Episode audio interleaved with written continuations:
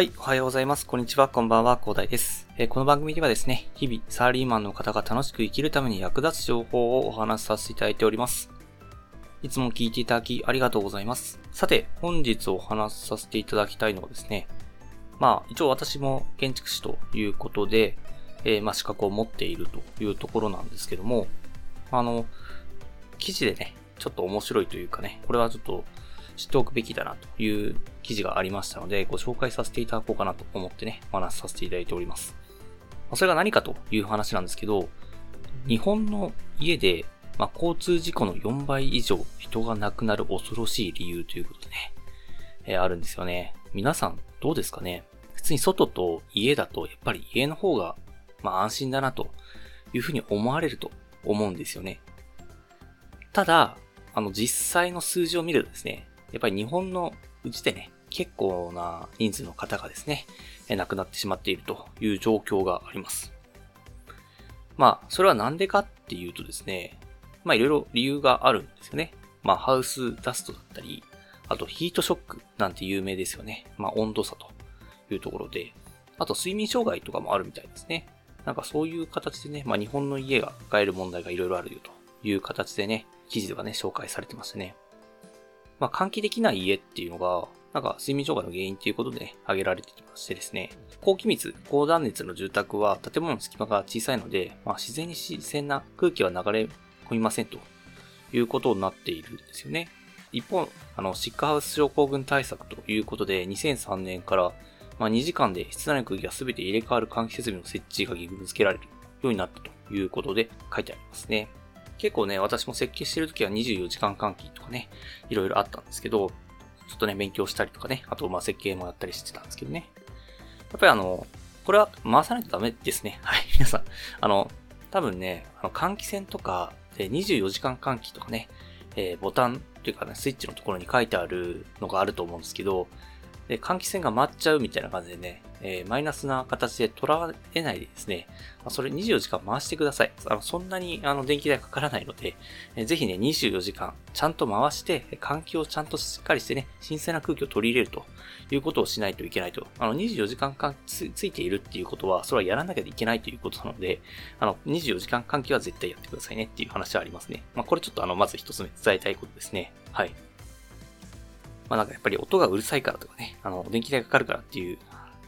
話もあるんですけど、これはちょっとね、ぜひね、やっといていただきたいです。あの、自分の健康のためにもね、やっていただきたいというふうに思います。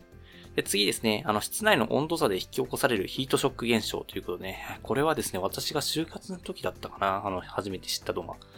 いや、まあ、授業ではやってたんですよ。ヒートショックっていうものがあって、すごく危ないんだよっていう授業はあったんですけど、なんか、明確な数字を見せられたのが確か就活の時だったんですよね。えー、日本全国ではこれぐらいの方が、えー、ヒートショックで亡くなっててみたいな。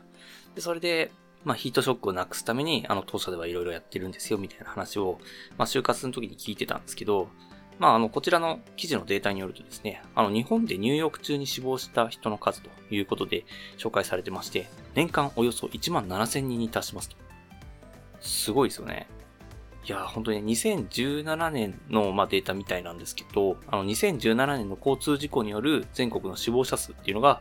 3690人ということなのに、日本で入浴中に死亡した人の数っていうのは1万7000人ということになっていまして、まあ、4.6倍もの方が浴室で亡くなっていると。いや、本当にね、これはね、あの特にあの高齢の方に多いというかね、結構気をつけていただきたいんですよね。やっぱりあの、冬とかって、えー、まあ部屋がね、寒くなってるじゃないですか。で、あの、温度が低くなっていると。あの、暖房の効いている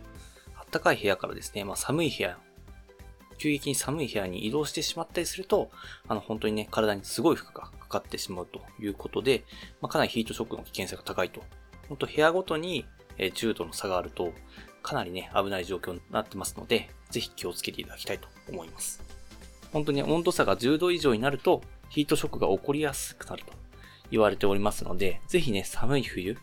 の発生率っていうのは日本ではね、非常に高いっていうのがありますので、ぜひね、血圧とかね、かなりちょっと心配がある方っていうのは、ぜひ気をつけていただきたい。本当に暖房とかも駆使していただきながらね、本当にね、あの、これで命を落とす方っていうのは本当に多いので、今結構ね、新しい家とかだと、本当断熱とかね、かなりしっかりしていて、すごい暖かい空間っていうのが作られてると思うんですけど、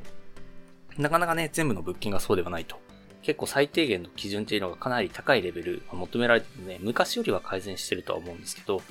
ただ、あの温度差が発生しないかというと、それはちょっとね、ものにも限界があるというところがありますので、暖房をつけてない状態でね、お風呂から上がったらそれは10度以上のあの温度差になるという話もあったりするのでね、ぜひね、えー、本当にね、そこは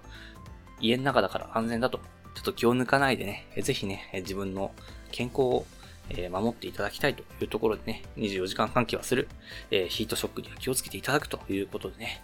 えちょっとこれはね、気をつけていただきたいということで、まあ、記事も紹介されてたので、ご紹介をさせていただきました。まあ、久々にちょっと建築士っぽいことを言ったというところでね、えー、今回はこんな感じで終わりにしたいと思います。はい。では、最後にお知らせだけさせてください。この番組ではですね、皆さんが困っている悩みとか話をしい内容など随時募集しております。コメント欄や Twitter の DM などでどしどし送ってください。Twitter とかのリンクは概要欄に貼っておきます。